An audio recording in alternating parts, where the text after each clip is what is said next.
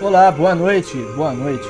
Eu sou Lucas Silva, diretamente da Universidade Veiga de Almeida, do curso de graduação de odontologia da disciplina de estomatologia 2. Sabe-se que existem campanhas existentes para a prevenção contra a varicela, conhecida como a catapora.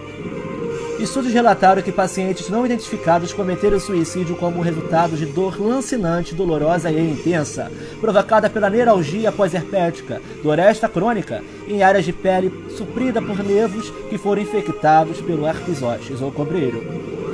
Confira no próximo bloco.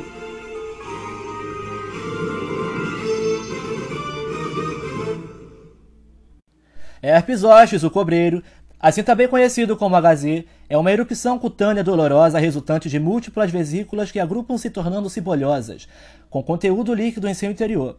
Causa esta pela reativação do vírus da varicela zoster, o vírus da catapora, bastando-se apenas um único contato para sua instalação e permanência no corpo humano.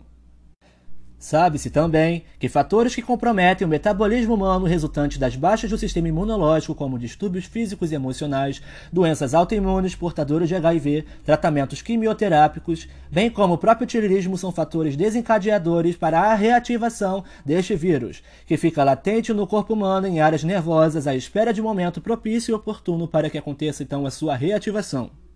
Segundo estomatologistas e cirurgiões dentistas, as manifestações clínicas e orais ocorrem em etapas de acordo com a periodicidade viral relativamente interligadas às fases encontradas.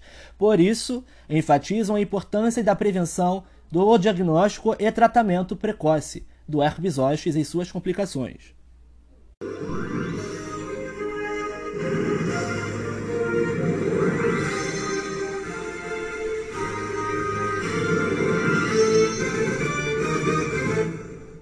Voltamos com mais um bloco sobre o herpes zoster e suas complicações.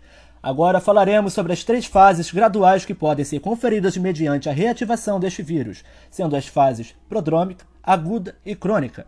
A dor prodrômica caracteriza-se por febre, mal-estar e cefaleia, observadas em um período de 1 a 4 dias até que outras manifestações possam ser evidenciadas. Já a fase aguda inicia-se quando a pele envolvida desenvolve-se grupos de vesículas sobre a base de uma pele eritematosa. Aproximadamente entre 3 e 4 dias serão observadas sobre essas lesões úlceras, exposição do conjuntivo e secreções purulentas. Tais lesões tendem a seguir o trajeto do nervo afetado, se restringindo à linha média do corpo. As características da varicela predominam-se sobre a lesão anteriormente citada, contendo então vesículas brancas opacas que se rompem resultando-se em úlceras rasas. Aproximadamente 15% dos indivíduos afetados evoluem para a fase crônica do herpes zoster, caracterizada pela neuralgia pós-herpética, que persiste por mais de três meses após a manifestação inicial da erupção na fase aguda. A dor é intensificada e pulsátil. A área cometida por essas erupções são totalmente sensíveis. Embora a causa desconhecida, acredita-se que a dor seja causada pela ganglionite crônica, pelo vírus da varicela. O tratamento baseia-se em antivirais por via oral, inibindo a replicação viral nas doses administradas como aciclovir, fanciclovir e valaciclovir.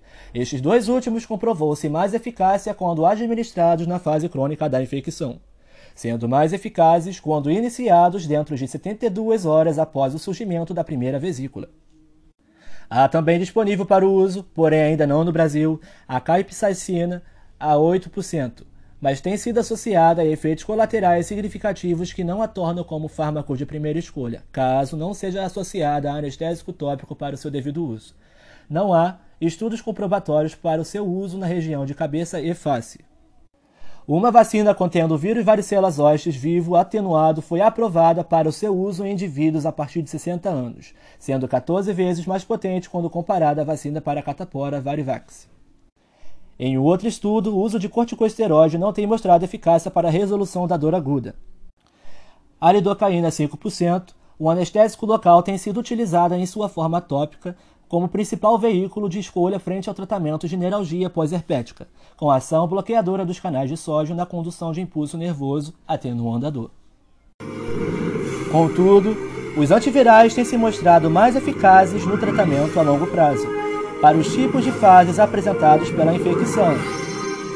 Tenha uma boa noite e obrigado!